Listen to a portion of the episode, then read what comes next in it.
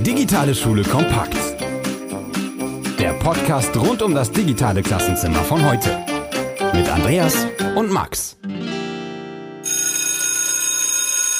Und wie das Glockenspiel im Intro gerade schon verraten hat, heute mit einer ganz besonders besinnlichen Ausgabe. Ja, Andreas und ich, wir sind schon richtig in Weihnachtsstimmung. Äh, vor uns ähm, sehe ich hier Lebkuchen, Baumkuchen, äh, Zimtsterne. Was sind das da vorne? Äh, Marzipankugeln, ne? Genau. Ach, ja, also hier geht schon weihnachtlich zur Sache und falls ihr euch denkt, ähm, ich bin noch nicht in Weihnachtsstimmung und jetzt kommt schon wieder eine Sendung um die Ecke, die euch irgendwie mit diesem nervigen äh, Fest konfrontiert. Ja, richtig, aber wir sprechen natürlich auch über die Digitalisierung in Schulen, wie wir sonst auch immer tun. In diesem Sinne, recht, ja. Du und du hast, du hast den Glühwein vergessen, Max. Oh ja, vergessen habe ich den nicht, habe ihn nur schon ausgetrunken. Also sollten wir im Laufe der Sendung anfangen zu lallen, es ist der Glühwein. In diesem Sinne, Herzlich willkommen, Dr. Marc Klages, Vorsitzender und Gründer der, des Bundesverbandes Digitale Bildung. Schön, dass Sie hier sind. Ja, ich freue mich, dass ich hier sein darf. Hallo Marc, ja, schön, dass es geklappt hat. Wir kennen uns ja schon ein bisschen länger. Thema äh, Digitalisierung in der Schule treibt dich, glaube ich, schon gefühlt seit zehn Jahren um. Ähm, hat sich auch ähm, das ein oder andere verändert, wie wir gerade im Vorgespräch festgestellt haben. Manches auch noch nicht. Und das soll heute auch so ein bisschen das Thema sein. Ähm, Digitalisierung in der Schule natürlich wie immer und vielleicht auch nochmal ähm, die ein oder andere Brille, so wie in den letzten Folgen auch. Nicht nur das Thema an sich, sondern äh, was für Folgen hat das überhaupt? Warum ist denn Digitalisierung in der Schule so wichtig? Äh, warum müssen wir das denn machen? Geht es nur darum, dass wir ein paar mehr Tafeln in die Schulen kriegen und ein paar mehr Tablets oder hat das tatsächlich auch eine viel, viel weitreichende Konsequenz? Und das würden wir heute gerne mit dir einmal hier thematisieren. Ja, spannendes Thema. Genau, vielleicht ähm, fangen wir einfach ganz kurz ähm, mit dir nochmal an und mit deinem Bundesverband. Kannst du uns ein bisschen was zu dem Bundesverband erzählen? Wo kommt der her? Ähm, was habt ihr vor mit diesem Bundesverband? Das Ganze ist relativ eng mit mir verknüpft, kann ich sagen. Also das hat mit meiner persönlichen Vergangenheit sehr viel zu tun. Ähm, ich bin im Grunde kann man sagen ein Kind der Technologie. Ähm, also schon als Kind von meinem Vater sehr stark begeistert worden für das Thema äh, mit Computern ähm, die Welt zu entdecken und ähm, das hat mich äh, meinem gesamten beruflichen Werdegang eigentlich nicht mehr losgelassen. Ähm, soll heißen, ich bin aufgewachsen mit einem Texas Instruments in den 80er Jahren und dann irgendwann in den 90ern zu einem C64 und äh, dem ersten PC, DX40 und sowas. Ja, ich bin Den schon ein bisschen älter. DX40-100. Aufgewachsen und das hat mich natürlich geprägt. Ähm, mein Vater hat früher mal gesagt, ich hätte damit nichts Produktives gemacht, aber er kam auch, er hat auch das Internet nicht kommen sehen in setzt der sich Form. auch nicht durch. Ja, genau, ja. genau, setzt sich nicht durch. War ich auch heute in den Verlagswelten noch. und äh, ja, ich habe es ein bisschen anders gesehen. Ähm, und was soll ich sagen? Heute bin ich verheiratet mit einer Lehrerin, sehe also sozusagen die Schwierigkeiten der Lehrer in der Schule, was die Verwaltungsprozesse betrifft, ähm, äh, der Umgang mit Technik, ähm, eigentlich alles und das beschäftigt mich natürlich eigentlich tagtäglich persönlich. Und dann bin ich eben obendrein auch noch lange Zeit jetzt im Verlagswesen und im Verlagswesen unter anderem für Tageszeitung, für die Digitalisierung mitverantwortlich und ja, da beschäftigt man sich mit einigen Themen. Bundesverband Digitale Bildung, das klingt äh, hochtrabend und sehr wichtig. Was, was macht ihr da? Ja, wir kümmern uns im Wesentlichen um die Qualifizierung für eine digitale Welt. Das heißt also die Umschulung einer ganzen Gesellschaft. Da geht es im Wesentlichen drum. Das hört sich jetzt natürlich sehr generisch an. Deswegen kann ich das versuchen, mal ein bisschen runterzubrechen. Ja, und ähm, einleitend muss man sagen, wir sehen in dem Wissen, in den Köpfen von Mitarbeitern äh, die eigentliche Währung, um den Erfolg von Unternehmen irgendwann gewährleisten zu können, den Erfolg von Organisationen, von Institutionen, von ganzen Volkswirtschaften. Und äh, die Grundlage für diesen Erfolg, auch uns, äh, für unseren Erfolg in Deutschland, der wird gelegt in den Köpfen ähm, und im Grunde genommen schon von der Kita über die Grundschule ähm, bis hin in die Hochschulen hinein, aber auch in den Unternehmen. Deswegen, wir betrachten Bildung als etwas ganzheitliches und versuchen äh, Methoden herauszuarbeiten in den verschiedenen Etappen, die für Bildung relevant sind. ähm, um ähm, auch eine Akzeptanz für digitale Themen zu schaffen. könnte man böse sagen, warum noch ein Verein? Gibt doch schon so viele. Was macht ihr anders? Ja, das muss man aus der Historie betrachten. Ich habe 2011 äh, das Glück gehabt, nach meiner Promotion äh, zu der Matzak Mediengruppe zustoßen zu dürfen und habe dort den Auftrag gehabt, mir mal was zu überlegen, was als Geschäftsmodell funktionieren könnte, um die Zielgruppe 50 plus mitzunehmen in die digitale Welt. Und jetzt kann man sagen, hey, äh, wo ist da der Sinnzusammenhang oder überhaupt der, die Korrelation äh, zu den jüngeren Menschen? Und äh, wir haben im Grunde bei der 50 plus Generation versucht, über Schulungen, über äh, möglichst äh, die Simplifizierung von Technik, über geeignete Applikationen, die Menschen mit in die digitale Welt zu nehmen. Ähm, und für uns als Verlag war es relevant, sich irgendwann auch Gedanken zu machen, wie kann ich eigentlich meine Zielgruppen verjüngen. Und so haben wir, als eine befreundete Lehrerin auf mich zukam und meinte, Mensch, ihr macht doch da was mit Apple Tablets und äh, kombiniert das wunderbar mit äh, Inhalten und habt quasi ein rundum sorglos Paket wie die 50 Plus Generation entwickelt. Könnt ihr das nicht auch bei uns in der Schule mit umsetzen? Und dann haben wir 2011, 2012 ähm, die ersten ja, Klassensätze entwickelt mit Inhalten von damals tatsächlich nicht Inhalten der Schulbuchverlage, sondern Inhalten von Startups. Und äh, die haben wir gebündelt in Paketen und haben die dann äh, entsprechend ganzen Klassenverbänden zur Verfügung gestellt. Und so hat sich eigentlich ähm, damals ein äh, eigenständiges Produkt, äh, man kann sagen, eigenständiges Geschäftsfeld herausentwickelt, ähm, Schulen zu helfen bei der Digitalisierung. Und äh, weil mich das nicht losgelassen hat über die folgenden Jahre, äh, war es mir zunehmend wichtiger, ähm, auch eine Art übergeordnete Instanz, eine neutrale Instanz zu schaffen. Ähm, ich habe dann damals, vor allem weil wir es sehr aus einer Unternehmerperspektive betrachtet haben, gar nicht aus unbedingt der Schulperspektive, ähm, habe ich ähm, mich in meinem Freundeskreis umgehört, ob es nicht so sinnvoll sein könnte, die Erfahrungswerte zu bündeln und äh, als Unternehmerinitiative einen Verband zu gründen, der sich um das Thema digitale Bildung kümmert. So ist es entstanden. Genau, wenn ich es richtig verstanden habe, ist auch einer der, der großen Themen lebenslanges Lernen. Ähm, wie spielt das da rein? Ja, ähm, wer sich mit dem Thema Bildung auseinandersetzt, ich habe es eben am Anfang schon so ein bisschen erwähnt, der stellt fest, wir müssen eigentlich bei der Kita schon anfangen oder zumindest ähm, im Kindergarten. Wir brauchen Konzepte, die Kinder in die Lage versetzen, Chancen und Risiken in dem Alter vielleicht noch nicht unbedingt zu erkennen, aber ein Gefühl dafür zu bekommen. Also ähm, Eltern auch die Möglichkeit zu geben, was sind geeignete Applikationen, die man einsetzen kann schon im Vorschulalter. Ähm, in der Schule, da gibt es verschiedenste Initiativen, die gerade ähm, greifen und ähm, was im Übrigen auch ein Problem ist, dass es eben verschiedenste Initiativen sind. Also jeder geht in unterschiedliche Richtungen gerade los. Ähm, das ist auch ein Problem des Digitalpaktes, aber da komme ich gleich noch zu. Ähm, und in der Vorschule lassen wir im Wesentlichen die, die Eltern eigentlich alleine. Ähm, ich spreche da aus eigener Erfahrung. Meine Tochter ist fünf Jahre.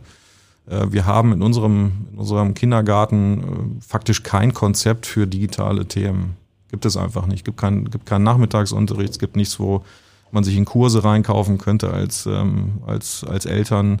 Ähm, es sind eher so die klassischen ähm, ja, Themen, die vermittelt werden, ähm, also wie zum Beispiel starke Kinder, wie reagiert man in bestimmten Situationen auf äh, Erwachsene, ähm, die man nicht kennt und so weiter. Aber diese wichtige Thematik Digitalisierung, die findet eigentlich überhaupt nicht statt. Jetzt gibt es natürlich Initiativen, meistens auch von Eltern äh, geführte Kindergärten, die sowas stärker auffassen, also aufgreifen. Aber es gibt auch zum Beispiel Möglichkeiten, äh, IT einzuführen in den Kindergärten. Ich weiß, das ist heute nicht unser Thema hier eigentlich. Aber ähm, wenn ich äh, morgens äh, anrufen muss bei meinem Kindergarten, keinen erreiche, um mein Kind äh, irgendwie abzumelden, Oh, da kriege ich schon Schwierigkeiten, wenn ich über die potenziellen Möglichkeiten äh, der Digitalisierung nachdenke, die heute möglich sind. Und Mein Gott, da müsste man normalerweise eine App zücken. Man wüsste sofort, ähm, wo man wie abzumelden hat. Das geht in Echtzeit gleich äh, direkt zu der Betreuung. Die wissen Bescheid. Ähm, man weiß, was gegessen wird am Tag äh, oder wenn irgendwas schief läuft im Kindergarten, äh, wann man die Kinder abzuholen hat. Also es ist halt einfach alles nicht wirklich so organisiert, wie es eigentlich sein müsste. Man könnte jetzt aber auch, glaube ich, ohne Probleme Kindergarten durch Schule ersetzen im Kontext und das würde genau auf dasselbe Thema treffen. Absolut womit wir dann eigentlich schon einen Sprung weiter sind. Ähm, also die Grundlagenarbeit, die man im Kindergarten schon erledigen müsste. Ähm, und man muss ja den Vergleich ziehen, ähm, wenn ich jetzt nochmal meine Tochter als Beispiel nehme. Die verwendet natürlich schon ein Tablet zu Hause. Ja, aber es wird mitnichten irgendwo auch in ihrem, äh, in ihrem Kindergartenumfeld dargelegt, äh, was richtig und was falsch ist. Und ähm, als Eltern ist man häufig überfordert, um da nochmal drauf zurückzukommen, ähm, was nun richtig und falsch ist, weil man auch nicht gut informiert ist, weil man vielleicht auch nicht die Zeit hat, sich damit auseinanderzusetzen. Und dann erhofft man sich natürlich auch, dass solche Bildungsstrukturen da schon versuchen, das aufzufangen. Wir waren bei eurem Bundesverband, nochmal die Kurve zu kriegen. Wo wollt ihr ansetzen? Naja, das ganz große Ziel ist im Grunde genommen dafür einzutreten, dass es ähm, an Hochschulen Institute für digitale Bildung gibt. Das heißt, so äh, wissenschaftlich ähm, evaluierend Methoden ähm, entwickelt werden und auch vermittelt werden im pädagogischen Umfeld. Also äh, Studiengänge. Also Lehren für die Lehre sozusagen. Genau, Lehren für die Lehre. Und im Idealfall zieht man die Lehren aus einem lebenden Objekt, also quasi aus ähm, ähm, einem, einem Leuchtturmprojekt vom, äh, sagen wir mal, technisch als auch pädagogisch optimal ausgestatteten ähm, Kindergarten über die Schulen, äh, über die Hochschulen äh, bis hin vielleicht sogar ähm, so eine Art Digital-Hub. Und das muss eben wissenschaftlich begleitet werden. Das ist so der Traum eigentlich eines jeden Techies, glaube ich. Äh, Und dein, dein Traum auch äh, für den Bundesverband? Mein Traum zumindest äh, für den Bundesverband in diese Richtung zu kämpfen und dafür die Grundlagen zu schaffen. Bevor wir jetzt gleich auf das Thema Leuchtturm eingehen, weil ich kann es echt nicht mehr hören. Äh, Klein Blake Max, Schnellfragerunde.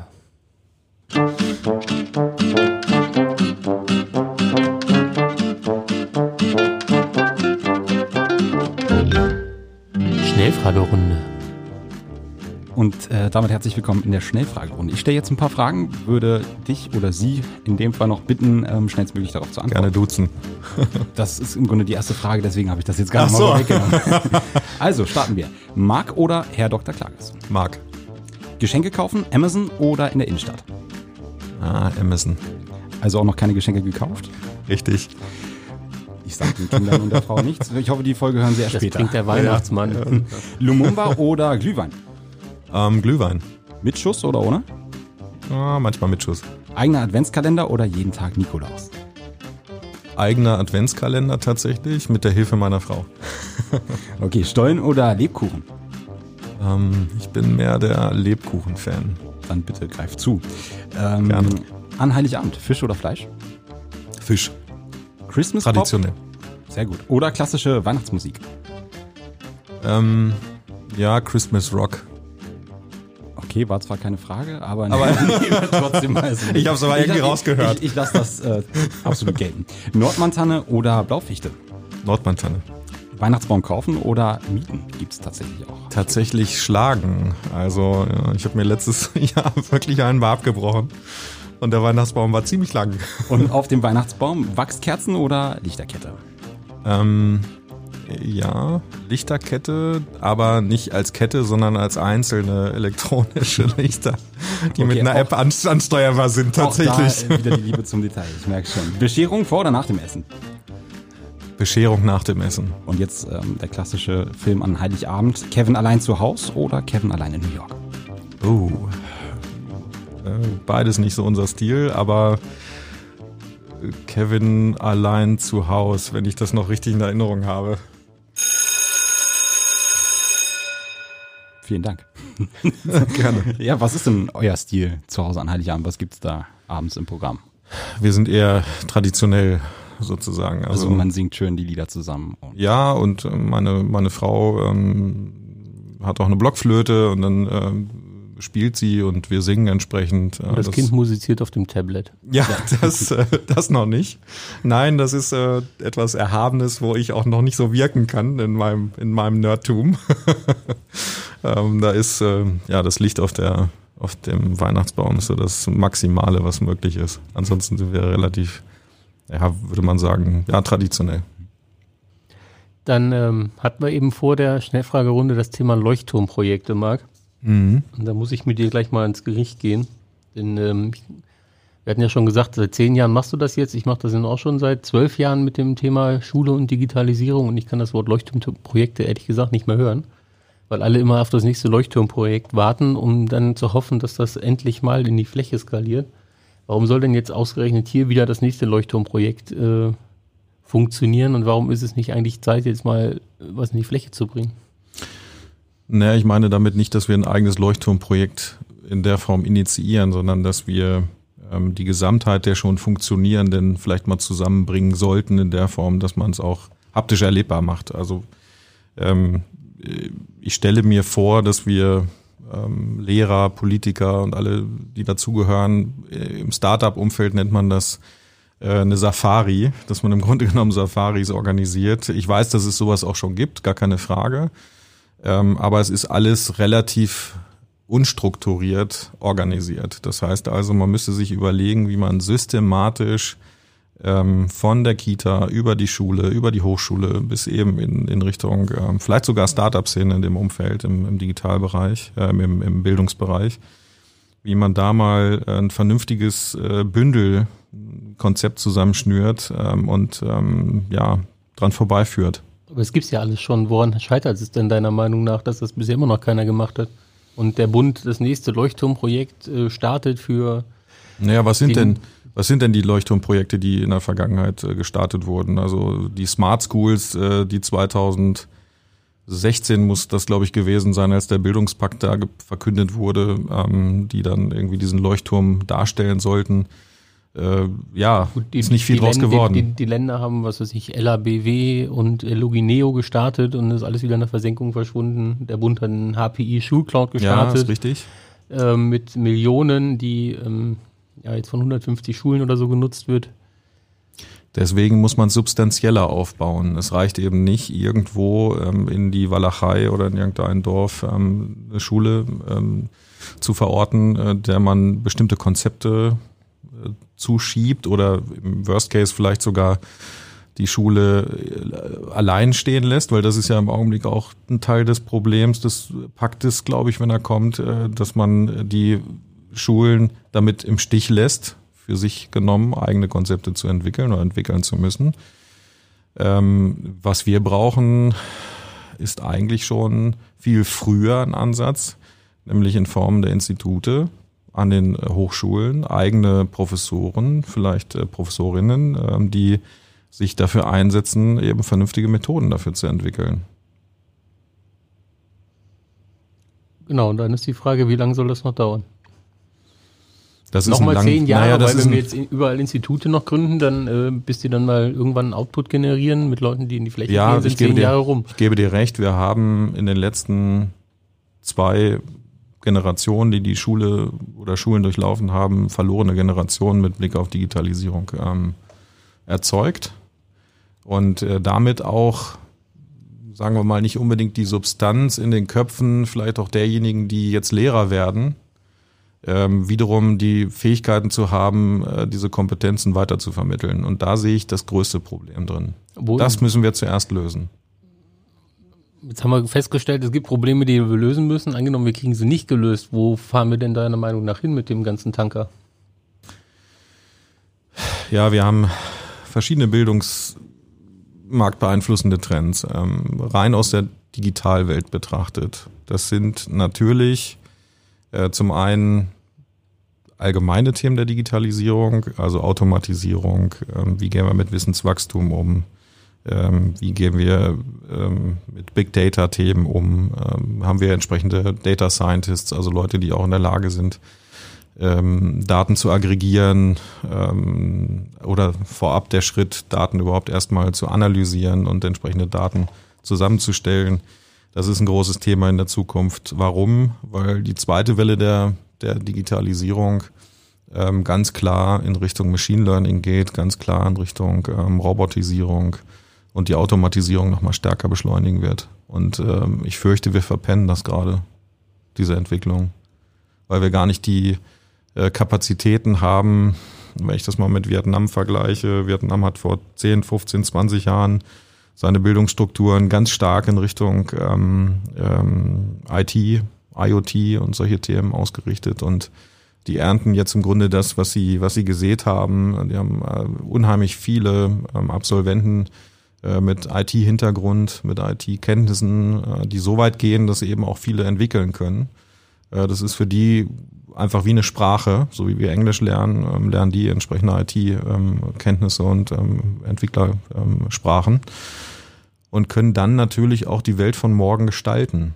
Das heißt, wir degradieren unsere Gesellschaft faktisch zu Anwendern von Ökosystemen, von proprietären Ökosystemen, äh, die häufig auch ein Kundenlogin haben, die aus dem angloamerikanischen Umfeld kommen oder vielleicht auch aus China irgendwann kommen und ähm, wir haben faktisch nichts entgegenzusetzen, weder was die Ökosysteme betrifft, noch was ähm, die Fähigkeiten und Kenntnisse unserer Absolventen betrifft. Und das sehe ich als ausgesprochen kritisch. Wir laufen da auf etwas zu, ähm, was uns ähm, staunend zuschauen lassen wird, ohne dass wir es selbst gestalten können. Und ich glaube, dass wir auch ein Stück weit eine Art ähm, Bildungselite zulassen müssen.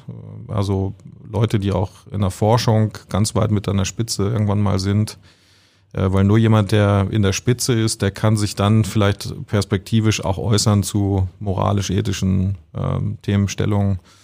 Ähm, wo geht, weiß was ich, ähm, Machine Learning hin? Wo, wie wollen wir in Zukunft mit äh, künstlicher Intelligenz umgehen? Ähm, ähm, gibt es Regeln, äh, mit denen man sich beschäftigen muss äh, und so weiter. Also da, das sind, und dafür braucht man einfach ein fundiertes Wissen. Wo fangen wir an? Außer in der Hochschule? Bei der Ausbildung von Lehrern. Das ist die einzige Möglichkeit, die ich sehe. Das heißt ja aber, dass wir zehn Jahre warten müssen, bis irgendwo auch, also wir warten zehn Jahre, bis dann irgendwelche Leute rauspurzeln und warten dann nochmal zehn Jahre, um Nein, Effekte zu da haben. Das heißt, in 20 Jahren sind wir eigentlich schon abgehangen. Ja, möglicherweise. Ähm, du sagst ja zu Recht, es gibt zu viele Leuchtturmprojekte, aber die sind einfach zu oberflächlich. Was wir brauchen, ist eine ähm, in die Tiefe gehende Struktur. Das heißt, ähm, also auch Leuchtturmprojekte, die, die in sich schlüssig äh, methodisch aufgebaut sind, wo ich wirklich Chancen, Risiken ähm, der, der technischen Geräte vermitteln kann in Form von Digitalkunde, dass das auch als Fach in der Schule stattfindet und dass Lehrer eben auf dieses Fach hin auch ähm, ausgebildet werden. Das heißt ja nicht, dass jeder Lehrer plötzlich ähm, ITler werden muss und entsprechende ähm, äh, ja, ähm, Programmiersprachen beherrschen können muss, sondern er soll ja nur die Vermittlungskompetenz haben, sowohl mit der Technik vernünftig umzugehen, ähm, auch Ansätze wie Gamification müssten Einzug halten. Wir müssten die Schulen mit vernünftiger Software ausstatten. Äh, soll heißen, die Software müsste in der Lage sein, auch zu analysieren, wo Stärken eines Schülers liegen, wo Schwächen eines Schülers liegen. Wir müssten zulassen, dass wir die Daten auch analysieren dürften. Da sind wir auch ganz schnell wieder beim DSGVO-Thema. Ähm, wir versperren uns auch vieler potenzieller Entwicklungen. Ähm, weil wir Angst haben, dass Daten abhanden kommen könnten oder in Missbrauch geraten und, und übersehen dabei, wie wichtig es eigentlich ist, die Daten zu nutzen, um Gutes zu tun. Wir hatten ja in unserer letzten Folge gerade einen Schuhbuchverlag hier, äh, Westermann und ähm, die nette Frau Kalvelage. Ist unser Bildungssystem überhaupt in der Lage dazu, das umzusetzen? Weil im Endeffekt äh, gibt es das Curriculum, das gibt es vor. Äh, die Schulbuchverlage liefern das, was das Curriculum fordert und am Ende gibt es den Lehrer, der auch nur umsetzt, was oben als Curriculum vorgegeben wird. Und dieses Genau, ganze Thema Gamification, Content, das findet ja bei den Schulbuchverlagen schon gar nicht statt. Genau, das ist auch ein Thema, ein ganz wichtiger Ansatz. Ähm, Wir bereiten die Inhalte nicht so auf und schon gar nicht so interaktiv, wie wir es müssten, äh, damit sie auch zunehmend besser vermittelbar sind. Also wenn ich in Richtung AR, VR auch ein Riesentrend, der den Markt in den nächsten Jahren, Jahren und Jahrzehnten beeinflussen wird. Wenn ich daran äh, denke, dann ähm, Unternehmen machen sich gerade in die Richtung auf, ja, vom Architekten, der dann der mit dem 3D-Drucker ähm, also im Prinzip seine Modelle entwickelt, äh, um dann in Zukunft vielleicht die ganzen Häuser auch drucken zu können. In anderen Ländern wird das schon praktiziert. Bei uns äh, verschließt sich noch das Baurecht vor solchen Themen. Ähm, aber auch da wird sich eine Menge ähm, in, in den nächsten Jahren entwickeln. Aber dieses Beispiel soll eigentlich nur zeigen, ähm, wo die Reise hingeht und dass wir darauf nicht wirklich vorbereitet sind. Ähm, zum Beispiel Mathematik, ähm, geometrische Formen. Ähm, es wäre alles so viel simpler im Unterricht auch ähm, das Ganze zu, zu zeigen als Showcase ähm, und auch vermitteln zu können. Also ich, wenn ich an Vektoren denke oder äh, tausend Sachen. Es gibt eben bestimmte Fächer, die sind besonders gut ähm, digital darzustellen. Und wir nutzen die Möglichkeiten der digitalen Endgeräte, so wie sie uns heute geboten werden, äh, nur mäßig. Und das ist eine Frage des Contents. Content ist King in dieser Sache. Dann haben wir ja auch noch die schöne Frage, auf welchen Endgeräten soll das stattfinden? Und das würde ich gleich mit dir diskutieren. Alles klar. Im Schüleralter hat man nicht unbedingt die Möglichkeit, sich äh, seine Geräte selbst zu kaufen. Deswegen warten alle ständig auf Weihnachten. Es ist bald soweit und äh, wir möchten das Ganze jetzt mal ganz kurz zum Thema machen. Denn äh, es gibt eine neue tolle Kategorie bei uns im Podcast, die nennt sich Verschenken, Behalten oder Verbrennen. Vorweg, ähm, kurze Frage, das schlimmste Weihnachtsgeschenk, was du jemals bekommen hast? Fällt dir das ad hoc ein? Oh, da hätte ich mich besser vorbereiten sollen. das kann nicht so schlimm gewesen sein, wenn ihm nichts einfällt. Nein, in der Regel hatte ich immer jemanden, der sich Gedanken vorher gemacht hat, was sinnvoll sein könnte. Na gut, dann ähm, wollen wir gleich mal fortfahren. Also ich erkläre das kurz. Wir haben drei Geschenke und drei Möglichkeiten, damit umzugehen. Und äh, ich würde dich dann einfach bitten, das zuzuordnen zu den äh, jeweiligen drei Geschenken. Wir fangen einfach mal an. Zuerst gibt es selbstgestrickte Socken, ein XXL Weihnachtsalbum von Howard Carbondale und ein Poster von Britney Spears. Und ich würde dich jetzt bitten, mir zu erzählen, was du davon verschenken, behalten bzw. verbrennen würdest. Alles geht nur einmal. Okay. das ist ja fies. das ist der Witz. Also, ähm, die Socken würde ich behalten. Ähm, ähm, ja, das hört sich jetzt nicht äh, politisch korrekt an, wenn ich sage, Britney Spears würde ich verbrennen. Oder Howard, Howard Carbondale. Ähm, ja, das Poster von Britney Spears würde ich wahrscheinlich verschenken. Da kenne ich genug Nerds, die das interessant fänden. Ist Nach wie vor. Poster, muss man dazu ja, sagen. aber ja. das äh, passt, äh, passt auch in mein Alter und meine, mein Freundeskreis. Und Howard Carpendale äh, würde ich wahrscheinlich verbrennen, ja, Hardcore. Dann gehen wir doch direkt mal weiter. Die nächsten drei Geschenke, die könnten sehr, sehr gut von einer Mutter kommen beispielsweise. Äh, einmal die Eierbecher, die Serviertenhalter und ein Nussknacker. Ja, äh, schade, dass die Zuhörer jetzt nicht sehen können, was ich hier sehe. Das ist irgendwie alles. Der ähm, Eierbecher ist sehr stilvoll, muss man dazu sexy. sagen. Ja. Ähm, gut, den Eierbecher würde ich wahrscheinlich behalten. Verbrennen wird da ein bisschen schwierig. Ja, Keramik, das ist schon ziemlich robust. Es muss nur warm genug sein eigentlich. den Nussknacker würde ich, äh, na, nee, andersrum. Den Nussknacker würde ich behalten. Ähm, die, die Eiergeschichte würde ich verschenken und äh, den Stern würde ich, ähm, was habe ich jetzt gesagt? Den, behalten, ne? den Nussknacker also behalten, den Eierbecher egal. verschenken und äh, den Serviettenhalter verbrennen. Nehme ich, so mal, ist es. Nehme ich mal so mit. Ähm, das könnte jetzt vielleicht ein bisschen besser schmecken. Wir haben eine PlayStation 1, das allerneueste iPad und eine CD-Sammlung aller Highlights aus unserem Podcast. Okay, das Wir ist schon gespannt. Das, das, ist schon schwieriger. Ich will euch nicht zu nahe treten. Antwort eigentlich. Vielleicht nicht zu nahe treten, ja, gut, CDs, aber ne? man braucht die ja nicht um uns zu Auch wieder wahr. Die ähm, PlayStation 1 die will ich aus nostalgischen Gründen behalten. Ja, äh, das iPad äh, würde ich verschenken und eure CDs würde ich verbrennen.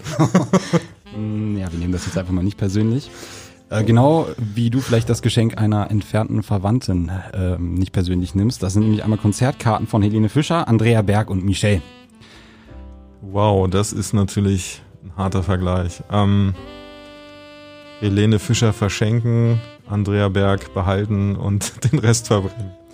Jetzt muss ich glatt nochmal nachhaken. Äh, was war das schlimmste Weihnachtsgeschenk, was du jemals verschenkt hast? Ja, das war klar, dass die Frage jetzt kommt zum Ende hin. Ähm, eine nicht funktionierende Carrera-Bahn. Es war für mich aber nicht klar, dass er am Anfang also nicht funktioniert. Gut, vielen Dank für die ehrlichen Antworten. Wir sind gerade unterbrochen beim Thema ähm, Content. Content muss natürlich auf irgendwas stattfinden. Du hast ähm, selber aus deiner Historie erzählt, dass du mit äh, iPads ähm, Erfahrung gesammelt hast, mit iPad-Klassen.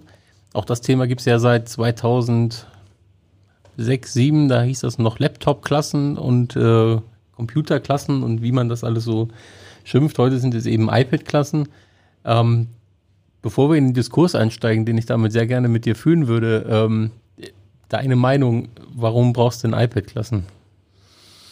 Sind die die, die Lösung aller Probleme? Nein, aber man muss sagen, Apple hat sich schon in den 2010er Jahren deutliche Gedanken dazu gemacht, wie ich zum Beispiel Kindersicherungsmechanismen einbauen kann, wie ich aus der Ferne die Geräte warten kann oder administrieren kann, wie ich ähm, sie im Schulalltag einsetzen kann.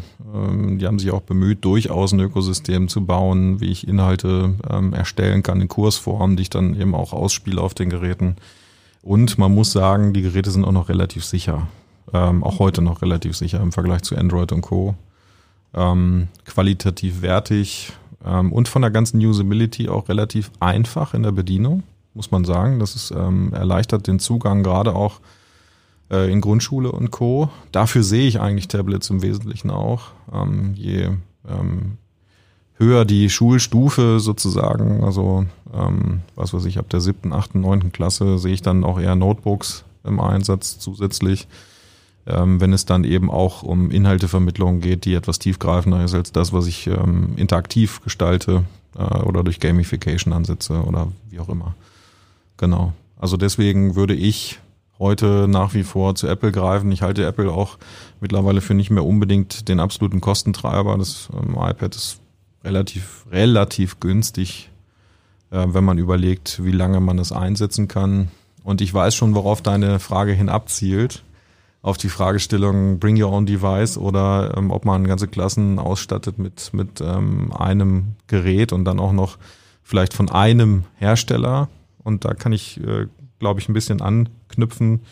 Ich halte das nach wie vor für die richtige Wahl, einen ganzen, ganzen Klassenverband mit äh, einem Gerät auszustatten, weil die Administration für die Lehrer einfach deutlich einfacher äh, ist, muss man sagen. Ähm, die müssen sich dann nur bedingt mit verschiedenen Betriebssystemen auseinandersetzen, ähm, DEP und andere Technologien mit Mobile Device Management kombiniert ermöglichen eben auch die Fernwartung der Geräte und es macht es einfach deutlich leichter. Und in der Regel hat man ja keinen wirklichen ähm, IT-Sachverständigen an der Schule, der dann mal schnell kontaktiert werden kann, wenn irgendwas nicht funktioniert. Ähm, also deswegen Komplexität versuchen rauszunehmen aus der Schule. Und deshalb würde ich sagen, bring your own device. Das ist nämlich viel entspannter für alle. Dann brauche ich keinen IT-Sachverständigen.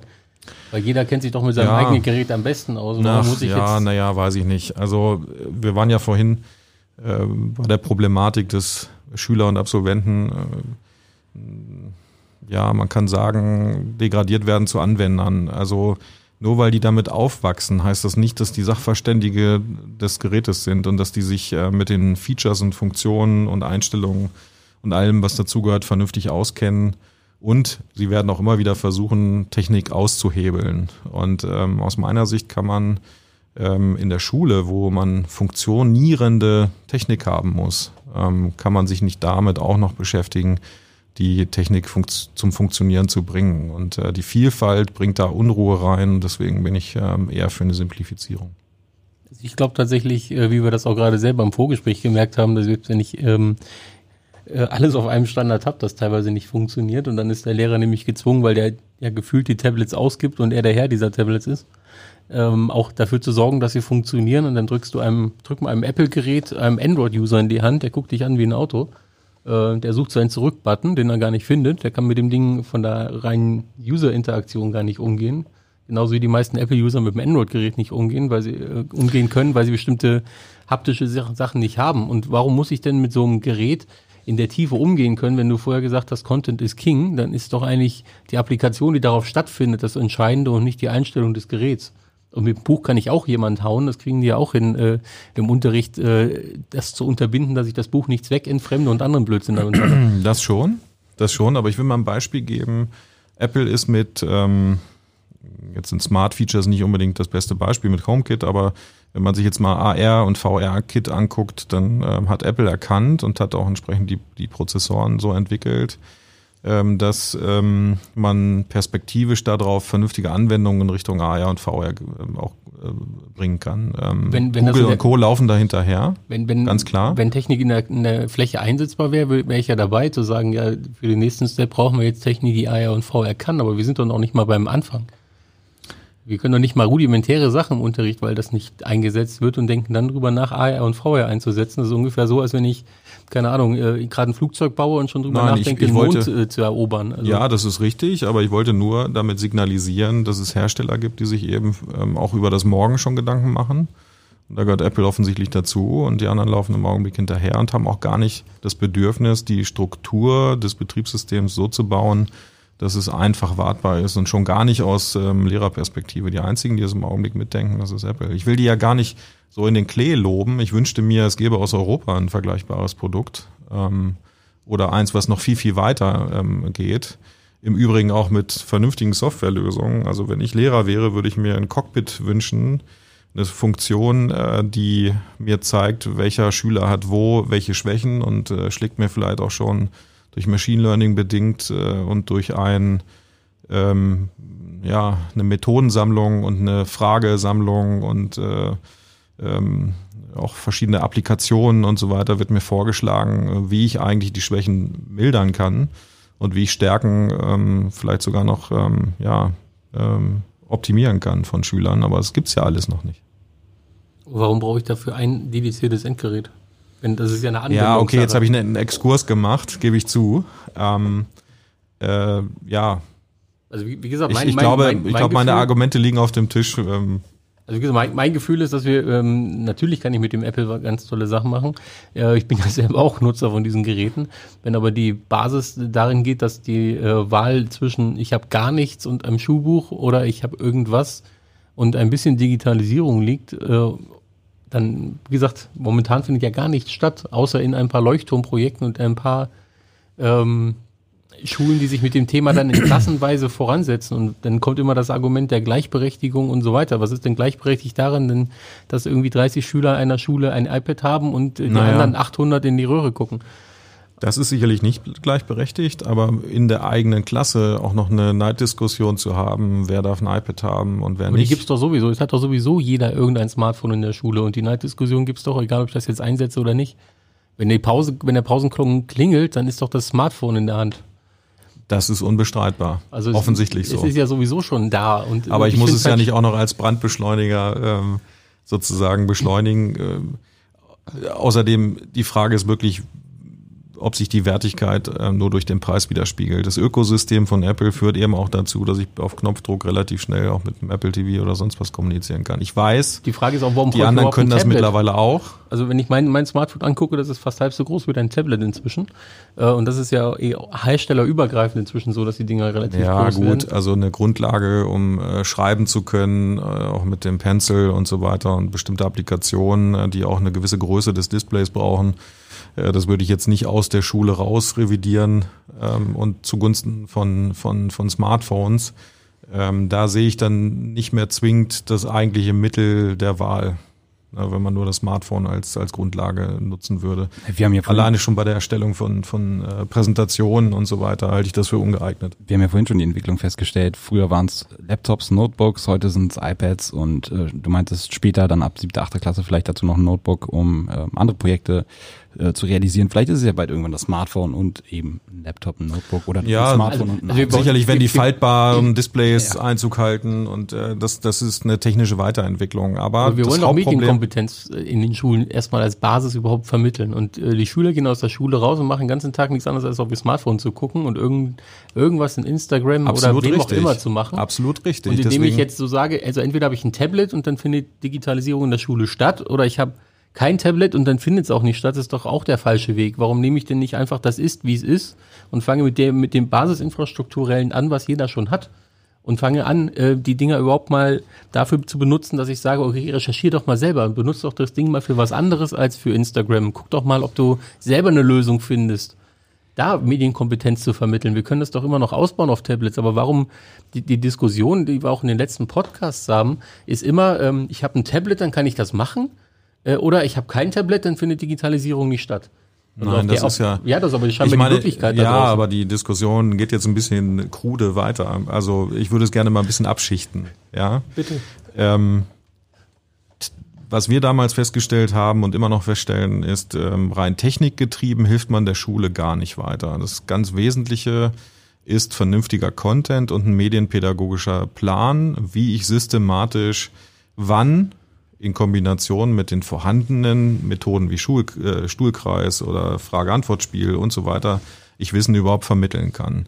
Und äh, wir stellen fest, egal ähm, welchen Stakeholder, ob das ein Schulbuchverlag ist ähm, oder ob das die Lehrer sind oder wer auch immer, werden wir so adressieren. Es gibt keinen richtigen ganzheitlichen Ansatz. Ja, ich hätte sowas erwartet äh, von den Ministerien, dass die sowas ausarbeiten und ähm, von den Schulämtern oder über die Schulämter dann auch den Schulen zur Verfügung stellen, dass die dann eine gewisse Wahl haben zwischen dem einen oder anderen Ansatz. Aber ähm, was ich total vermisse ist, dass es solche Ansätze nicht mal richtig gibt, sondern dass man den Schulen komplett ähm, äh, gegenüber mit leeren Händen da steht im Wesentlichen und sagt, hier, ihr kriegt das schon irgendwie hin. Und äh, die müssen einen krassen Spagat äh, leisten äh, zwischen unterschiedlichsten Themen. Das fängt bei der Disziplinierung an, äh, das geht über die äh, Integration ähm, äh, bis hin jetzt auch noch zur Digitalisierung. Und wenn man den dann auch noch ähm, sozusagen aufbürdet, sich mit unterschiedlichsten Ökosystemen technisch auseinandersetzen zu müssen, ist einfach zu viel. Ist einfach zu viel. Wer soll das bewerkstelligen? Es geht nicht. Und im Übrigen als ähm, Hersteller von Applikationen und auch ähm, von, ähm, also vielleicht auch dem einen oder anderen Verlag, der sich durchaus mit ähm, digitalen Apps und sowas auseinandersetzt, ähm, ich würde mich erstmal konzentrieren auf äh, ein Ökosystem, was äh, die Features am besten darstellt und auch ausreizt die können sich alle Instagram auf ihrem Handy installieren. Warum kann ich nicht die Erwartungshaltung ja, Andreas, haben, dass sie sich eine, eine, eine Verlags-App oder eine Content-App installieren? Das ist doch, ähm, das ist auch das, was die Schüler zu Hause machen können. Das betrachte ich nicht als Digitalisierung von Schule. Nee, aber das ist schon mal mehr, als wir heute haben. Und das ist überhaupt mal ein Anfang, dass diese Geräte überhaupt mal außerhalb von ähm, Social Media irgendeinen Anwendungsfall bekommen und überhaupt mal in den Kontext arbeiten oder lernen rücken. Aber Weil so verstehe ja ich im Augenblick auch ähm, viele Lehrer, mit denen wir so reden, die das auch schon so praktizieren. Also die verschiedene Apps haben, um Präsentationen zu machen, äh, die Geräte für Recherchezwecke und sowas einzusetzen. Das funktioniert ja auch alles und das kann man auch ähm, über Bring Your Own Device machen. Aber mir geht's in, mir geht's um den Anspruch, Inhalte in der Tiefe darzustellen. Ähm, und das bedeutet im Übrigen auch, dass Schulbuchverlage eigentlich Teams aufbauen, also dass die Redaktionen umgebaut werden, dass man da auch Animationsspezialisten mit drin hat und so weiter, um interaktive Inhalte äh, sachgerecht aufzubauen. Und das fehlt. Und da fängt es an. Und dann können wir die Diskussion über die Geräte führen, wenn die Geräte alle dazu in der Lage sind, in derselben Qualität äh, bei äh, geringer Administration äh, zusammengeschaltet, ähm, das für den Lehrer so zur Verfügung zu stellen, dass er auf Knopfdruck alles realisieren kann, dann bin ich da ein absoluter Freund und gebe dir recht. Dann können wir Bring Your Own Device machen. Aber bevor das nicht erreicht ist, hat es keinen Zweck. Ich äh, würde jetzt einfach mal vorschlagen, dass wir das ganz sportlich und ähm, im Rahmen dieser Sendung vielleicht für heute klären. Wir haben äh, die Möglichkeit, dass ihr beide quasi einmal gegeneinander argumentiert, 30 Sekunden dafür Zeit bekommt und ich zähle einfach mal mit, wer wie viele Argumente für welche Strategie aufzeigen kann. Und dann, glaube ich, haben wir das Thema Bring Your Own Device äh, weitestgehend vielleicht abgefrühstückt in diesem Rahmen. Ich muss noch ganz kurz sagen, ähm, hier ist gerade der Weihnachtsmann vorbeigelaufen.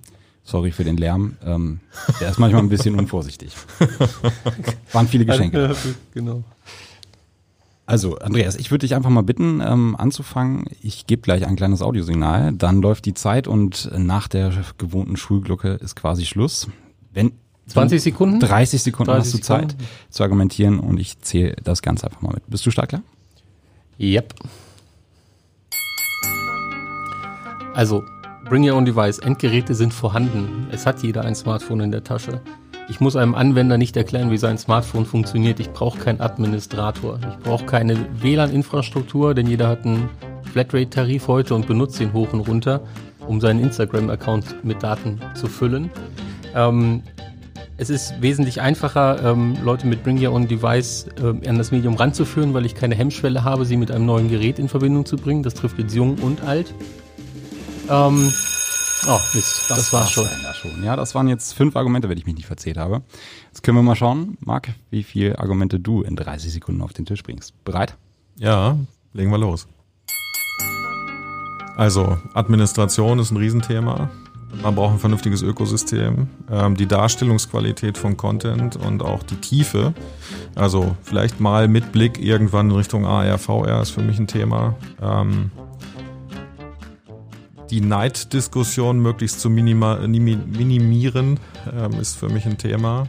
Ähm, und ich hatte ehrlich gesagt vorhin schon eine ganze Menge weiterer Punkte genannt, die ich jetzt alle nicht mehr so unbedingt äh, parat habe. Also ich ähm,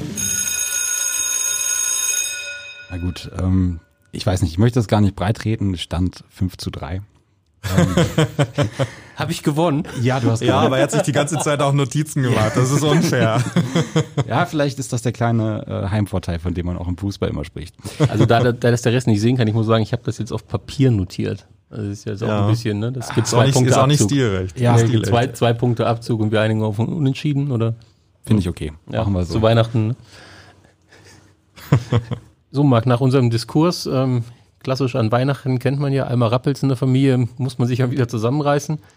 Ähm, wir packen mal den Diskurs äh, zum Thema Bring Your Own Device oder Tablet-Klassen zur Seite und spielen mal Wünsch dir was zu Weihnachten. Von wem würdest du dir denn was wünschen? Hast du ganz konkrete Ansätze, um das Thema digitale Bildung, Digitalisierung in der Schule tatsächlich im nächsten Jahr mal voranzubringen und nicht nur wieder Leuchtturmprojekte zu produzieren? Das ist eine ähm, tatsächlich komplexe Fragestellung, die man ein bisschen runterbrechen müsste. Ähm, also ich würde sagen, man müsste sich genau überlegen, wer sind eigentlich alles die Beteiligten an unserem Bildungssystem. Und gemessen anhand der Beteiligten, da sind natürlich die Schulbuchverlage, da sind äh, die Institutionen, die die Vorgaben machen äh, vom Ministerium über das ähm, Schulamt bis hin zu den Schulen selbst, ähm, die Rektoren, die Lehrer und so weiter. Und ähm, auch natürlich die Politik im Wesentlichen, ähm, aber auch ähm, später Unternehmen, die alle eine Rolle spielen, eine, eine wesentliche Rolle. Ähm, und wenn ich mir die Einzelnen betrachte, dann würde ich mir eine ganze Menge wünschen, was man anders machen müsste.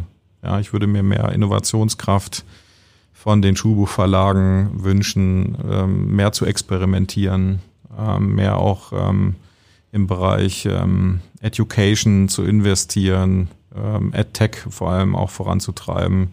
Da gibt es überall kleine Pflänzchen, wo man durchaus mal den Mut auch entwickeln müsste, vielleicht auch mit staatlichen äh, Mitteln gefördert, ähm, die eine oder andere Idee und Unternehmung auch zu fördern. Ähm, da gibt es fehlende Strukturen auf Seiten der, äh, der Technikberatung. Ähm, also es gibt einfach zu viele Unternehmen, die jetzt gerade im Bildungsbereich anfangen zu wildern in Hoffnung auf den äh, Digitalpakt irgendwie schnelles Geld zu verdienen, die aber äh, gar keine Pädagogen auch in ihren Reihen haben, um ähm, Schulen adäquat zu beraten und auch äh, vernünftig auf ja, vom infrastrukturellen Thema über Verwaltungsprozesse bis hin zu ähm, dem, dem Bildungsstand auch der Lehrer, ähm, die entsprechend zu begleiten. Also Methodenvermittlung ist ein großes Thema. Ich würde das mal zusammenfassen unter so einer Art äh, Schulcheck-up, den man machen müsste.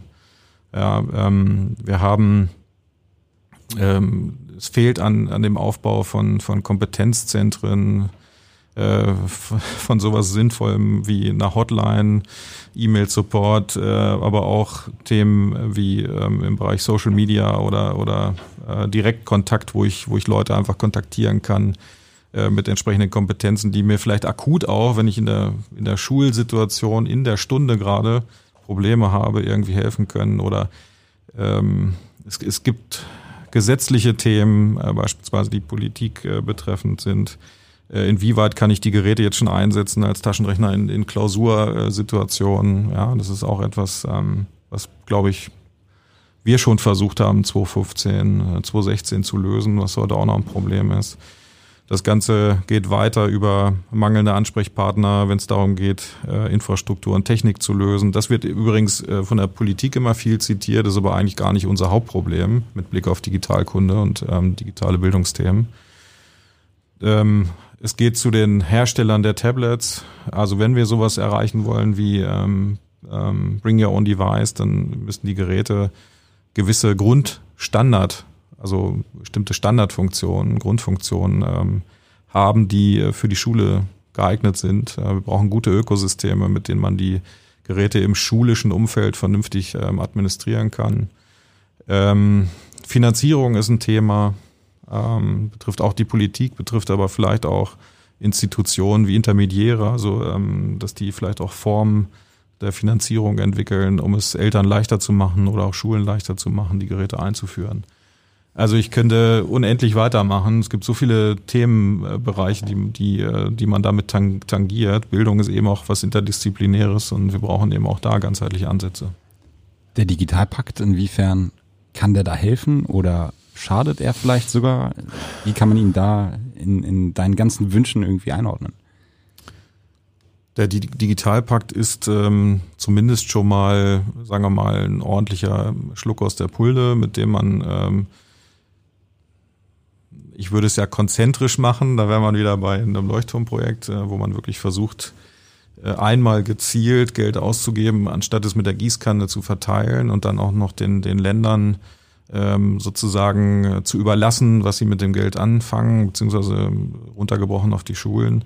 Das ist relativ zwecklos aus meiner, aus meiner Sicht. Also nicht zu Ende gedacht. Ähm, nicht zu Ende gedacht. Ich, ich, ich muss, auch mal, ich muss auch mal reingrätschen. Mach das. Du hast eben gesagt, 5 Milliarden Schluck aus der Pulle. Ich habe mir gerade parallel auf meinem ähm, Smartphone mit Riesendisplay ähm, mal einfach ähm, die Ausgaben des Bundeshaushaltes aufgemacht, um das mal einzuordnen, was diese 5 Milliarden sind. Wir sind uns ja eigentlich äh, alle einig, dass eine vernünftige Ausbildung unserer Kinder dazu führt, dass wir nachher auch eine, wie, wie du hast gesagt, wir haben keine Ressourcen außer Wissen zu einem hohen Be Beschäftigungsgrad führen wird ähm, ja. und damit auch ähm, im Endeffekt dazu beiträgt, dass das Sozialsystem erhalten bleibt und alles, was da so dranhängt. Für das Sozialsystem sind in diesem Jahr 2019 tatsächlich 145 Millionen äh, Milliarden, Entschuldigung, 145 Milliarden Euro im Haushalt äh, eingeplant. Äh, Bundesministerium für Arbeit und Soziales 145 Milliarden nur in diesem Jahr. 5 Milliarden über fünf Jahre für die Bildung, die eigentlich dafür sorgen soll, dass dieser Haushalt äh, in 20 Jahren auch noch äh, in diese Größenordnung haben kann. Und da finde ich, ist eigentlich schon das Grundproblem. Absolut. Dass, dass man denkt, mit 5 Milliarden äh, über fünf Jahre fängt man äh, das Grundproblem auf, was wir haben. Äh, das ist, äh, eigentlich müsste man sagen, 5, Millionen, 5 Milliarden pro Quartal hm. und, oder vielleicht sogar noch mehr, ähm, denn unser Grundproblem lösen wir nicht. wir laufen im Prinzip auf eine Ressourcenarmut hinaus und tun auch nichts da, dagegen. Und das ist mein, mein Grundproblem. Und dann haben wir noch das Problem, dass alle anderen Länder, die an uns vorbeiziehen, ähm, natürlich andere Rechtsordnungen haben. Wir haben in Deutschland Richtig. Föderalismus. Der hat seine Begründung. Wer in der Schule aufgepasst hat, weiß, warum es den gibt und warum es der auch sich, warum der sinnvoll ist, damit ich eben keine Gleichschaltung mal eben machen kann. Nichtsdestotrotz äh, so ein Kooperationsverbot, was wir ja nun gerade mit dem Digitalpakt äh, ein bisschen gekippt haben, ähm, wie lange, ich kann mich an eine Veranstaltung mit Frau Wanke erinnern, im Jahr 2013, da hat sie die 5 Milliarden angekündigt und 2019 kommen sie dann. Und das ist eigentlich also, das, das, Grundproblem. Ne? Also, dass, dass wir, wie du schon gesagt hast, alles mit einer Gießkanne verteilen. Sehr, sehr ja, viel Politik dabei, äh, aber keine echten Handlungsstränge. Ja. Äh, und äh, man hat es in den letzten Podcast-Folgen, wenn es um Digitalpakt ja auch äh, ging, immer wieder gehört. Für die Länder ist äh, Digitalpakt eine Infrastrukturmaßnahme aber keine pädagogische Maßnahme. Und meines Erachtens mangelt es ja an der Pädagogik, die gar nicht weiß, was sie mit den Hardware endlich machen soll. Also aus meiner Sicht braucht man sich nur die, die Schulen und den auch alleine schon den Zustand der Immobilien angucken. Ähm, dann sieht man eigentlich schon, dass wir bei den meisten Schulen äh, extrem an der falschen Stelle sparen. Und das ist ja noch nicht mal äh, die Pädagogik betreffend, die dann in der Schule an sich stattfindet. Ähm, und das ähm, führt letztlich aus meiner Sicht dazu, neben dem auch aus meiner Sicht mangelnden Anspruch, was die Wissensvermittlung mittlerweile betrifft. Ähm, also ähm, wir nehmen immer mehr Substanz aus der Schule raus. Ähm, ich glaube, Wir ähm, haben immer größere Schwierigkeiten mit der Vermittlungskompetenz. Wie sollen wir da die soziotechnologischen Veränderungen auffangen, die in der Gesellschaft gerade stattfinden? Äh, wie sollen wir denen gerecht werden, vor allem mit Blick auf unsere Wirtschaft? Das wird echt sehr, sehr schwer werden und dafür brauchen wir sehr viel Geld, um äh, diese äh, erodierenden Zustände im Prinzip ähm, aufzuhalten. Ähm, und dann vor allem noch mehr Geld, um sie wieder in, in eine andere Richtung zu lenken. Ich finde, wir sehen das Ganze ja auch äh, nicht nur am Beispiel Schule, wir sehen es ja überall im, im Organ Deutschland sozusagen. Ähm, Digitalisierung in der, egal ob im Bund oder im Land, findet ja quasi nicht statt, während ich in anderen Ländern in Europa quasi alles digitalisiert äh, machen kann und ich äh, Effizienzsteigerungen habe in der Verwaltung, weil eben bestimmte Prozesse digitalisiert werden, bin ich in Deutschland immer noch beim äh, Vordruck Blatt 5a in drei Durchschlägen und ähm, also das, ja, das, das ist so. Das, also die Leute, die sozusagen entscheiden, meiner Meinung nach, wollen diese Digitalisierung teilweise gar nicht oder sehen sie vielleicht gar nicht so. Und die Schule ist dann ein, Aus, ein, ein Punkt, wo sie es auswirkt, wo, wo es eben auch nicht funktioniert. Aber der gesamte Staat digitalisiert sich ja nicht. Also die Digitalisierung in Deutschland ist ja ein Gesundheitsakt, ist ja genau dasselbe Thema. Da wird immer irgendwo irgendwas ganz groß verkündet und am Endeffekt passiert dann doch wieder nichts. Äh, und das ist in der Schule also, wird halt am Ende des, des, Tages auch noch ausgebadet, weil die halt auch nichts kriegen. Und ich finde, die schieben sich auch alle das Problem hin, hin und her. Absolut. Und ähm, ihr habt mir vorhin die Frage gestellt, an wen hätte ich welchen Wunsch? Mhm.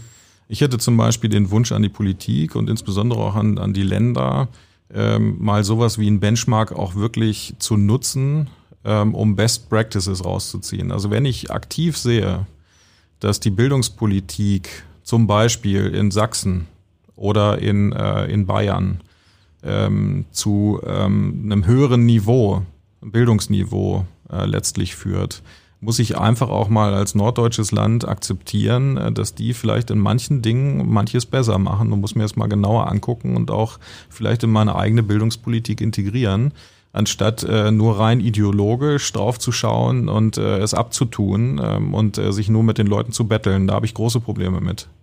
Da fehlt mir einfach der Wille, ähm, äh, zu akzeptieren, das andere ist hier und da vielleicht besser machen und die Stärken auch mal zu nutzen und bei sich zu integrieren und dann äh, faktisch von der Stelle aus weiterzuentwickeln. Ähm, das heißt also, das Geld alleine ist es nicht.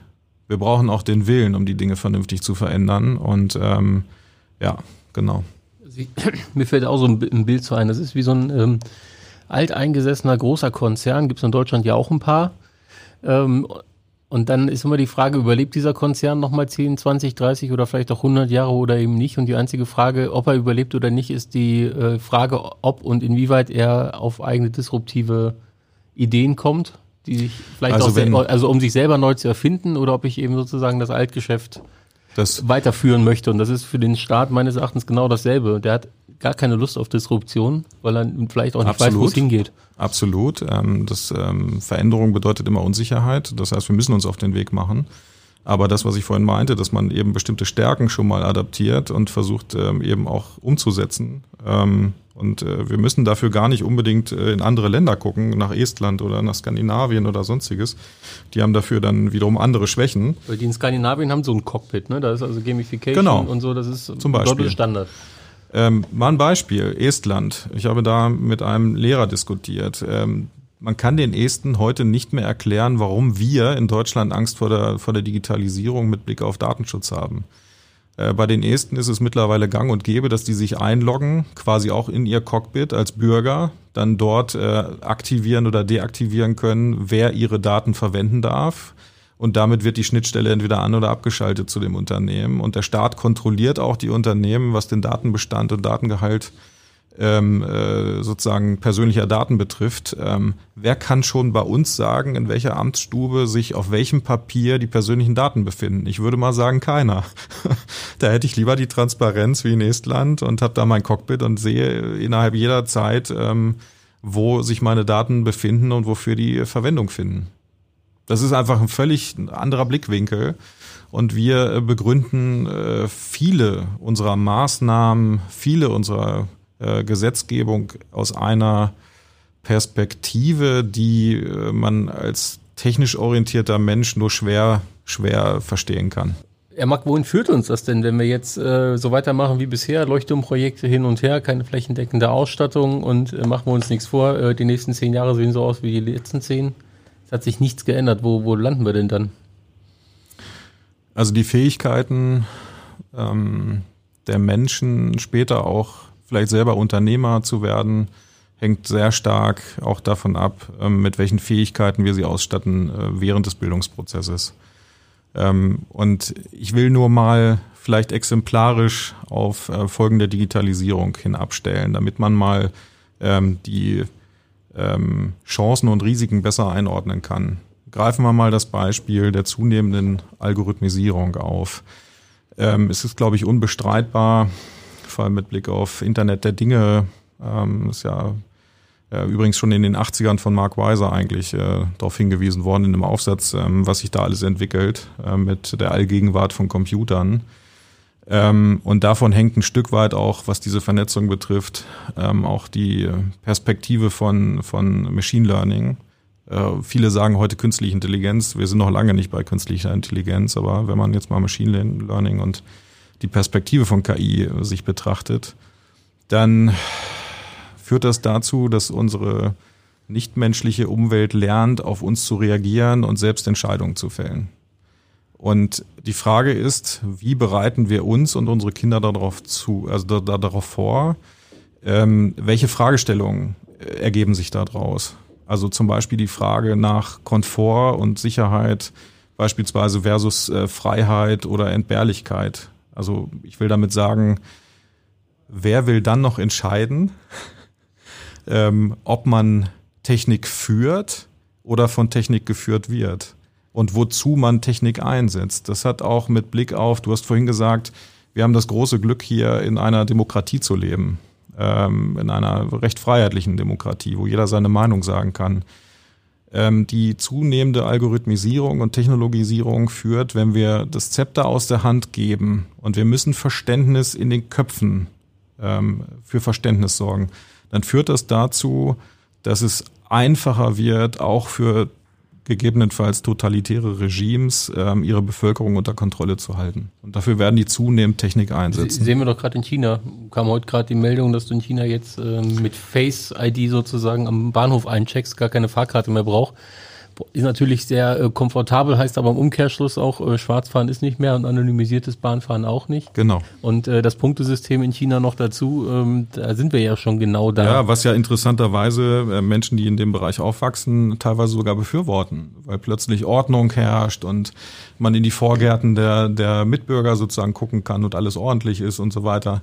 Gut, also da nochmal der Rückblick in die Geschichte. Ähm, eine Gleichschaltung äh, war jetzt noch nie das große Problem, auch nicht in Deutschland. Ja, richtig. Und genau auf solche Erfolgen der Digitalisierung äh, möchte ich einfach auch hinweisen, wie wichtig es ist, dass wir das auch vermitteln. Aber genauso nicht nur die, die Risiken, sondern auch die Chancen, die sich daraus ergeben. Es ist ein klassisches Dual-Use-Gut im Grunde. Man kann es für Gutes als auch für Schlechtes ähm, einsetzen. Und äh, dieses Spektrum, ähm, das muss vermittelt werden in Form von Digitalkunde. Und als Beispiel auch sowas wie Verwertung. Ja, der Drang zur Mess- und vergleichbaren Optimierung. Also Aspekte unseres Lebens werden eben als Mittel für unsere Zwecke instrumentalisiert und zu sozialem und finanziellem Kapital auch durchaus umgewandelt. Und da stellt sich die Frage nach dem Grad der Selbstoptimierung versus Selbstausbeutung. Also wie weit wollen wir gehen? Am Ende ist es aber alles der Nutzer, der sozusagen in der Lage sein muss, genau das zu erkennen und für sich zu bewerten, damit er genau auch in einer Demokratie sagen kann, so jetzt irgendwie Cut, es geht mir jetzt zu weit. Ähm, und da sehe ich genau das Problem, dass dadurch, dass Digitalisierung in der Schule heute ähm, häufig die Frage ist, Tablet ja oder nein, Digitalisierung ja oder nein, ähm, dass wir dieses Thema Medienkompetenz und verstehen, was, also über das eigentliche Foto, was ich da sehe, eben den Kontext zu verstehen, das, das Thema zu verstehen, völlig ausgeblendet wird und damit natürlich gerade für so eine totalitären Geschichten Tür und Tor geöffnet wird. Genau. Weil ich, weil ich aber eben Digitalisierung ausblende oder Digitalisierung immer an das Vorhandensein einer zentralisierten Infrastruktur hänge, obwohl jeder schon ein digitales Endgerät in der Tasche hat, mit dem er eben gerade in den jüngeren Kreisen nicht medienpädagogisch konform richtig umgehen kann. der konsumiert alles und äh, brauchen wir nur einmal in die Nachrichtenwelt gucken, Fake News hoch und runter. Äh, du wirst heute verurteilt, wenn irgendeiner irgendwas Ja, genau. mit, mit genügend Influencern äh, postet, dann ist die Meinung äh, schon gemacht, weil eben die Medienkompetenz, die Einordnung dafür gar nicht mehr da ist. Ja, und die meisten blenden auch aus, dass dahinter knallharte äh, Einkommensmöglichkeiten stecken. Ja, oder Äh, eben warum- politische warum- Möglichkeiten. Oder politische Möglichkeiten. Das ist äh, also, um es mal so auszudrücken, die Schönheit des Moments wird höchstens dann ausgekostet, wenn äh, sie gleichzeitig auch nützlich ist. Also mal als Beispiel, ein Selfie bringt neue Bekanntschaften, ein Sportstudio reduziert Krankenkassenbeiträge, äh, Top-Rezensionen ermöglichen äh, günstigen Urlaub. Ähm, wir müssen uns echt die Frage stellen, ob wir das so wollen und ob es der richtige Weg ist. Ich glaube, es ist nicht mehr aufzuhalten. Ähm, aber zumindest sollten wir sensibilisiert dafür sein. Und das muss zum Beispiel auch Bestandteil äh, von Digitalkunde sein. Genau, und der mündige digitale Bürger ist eben das, was wir heute nicht produzieren. Ja, und wir müssen trotzdem Kreativität fördern, trotzdem das Digitale in den Vordergrund stellen, weil ich auch glaube, mit Blick auch auf unsere, unsere Wirtschaft, wir müssen ähm, die Transformation von der sozialen Marktwirtschaft hinschaffen zur sozial-ökologischen Marktwirtschaft. Wir müssen uns also stärker nachhaltig ausrichten. Das wissen eigentlich alle. Ähm, wir müssen den nächsten Schritt halt gehen. Und da stellt sich auch wieder die Frage, wie kann äh, Digitalisierung hier mitgestalten? Also wie greifen wir zunehmend gestalten in die Abläufe der Welt ein, zum Beispiel im Kampf äh, der Menschheit gegen Krankheiten oder gegen den Klimawandel und dazu Hilfenahme auch von Technologien, äh, vielleicht auch groß äh, angelegte Technologien, die auf Geo-Ebene äh, eingreifen. Und da stellt sich dann auch wieder eine Frage nach Grad der Gestaltung versus ethisch-moralischer Grenzen. Und ähm, tja, das ist ein breites Spektrum, über das wir da reden. Und ich könnte eigentlich noch weitermachen. okay, es gibt noch einen weiteren Punkt, den ich gerne ähm, formulieren möchte.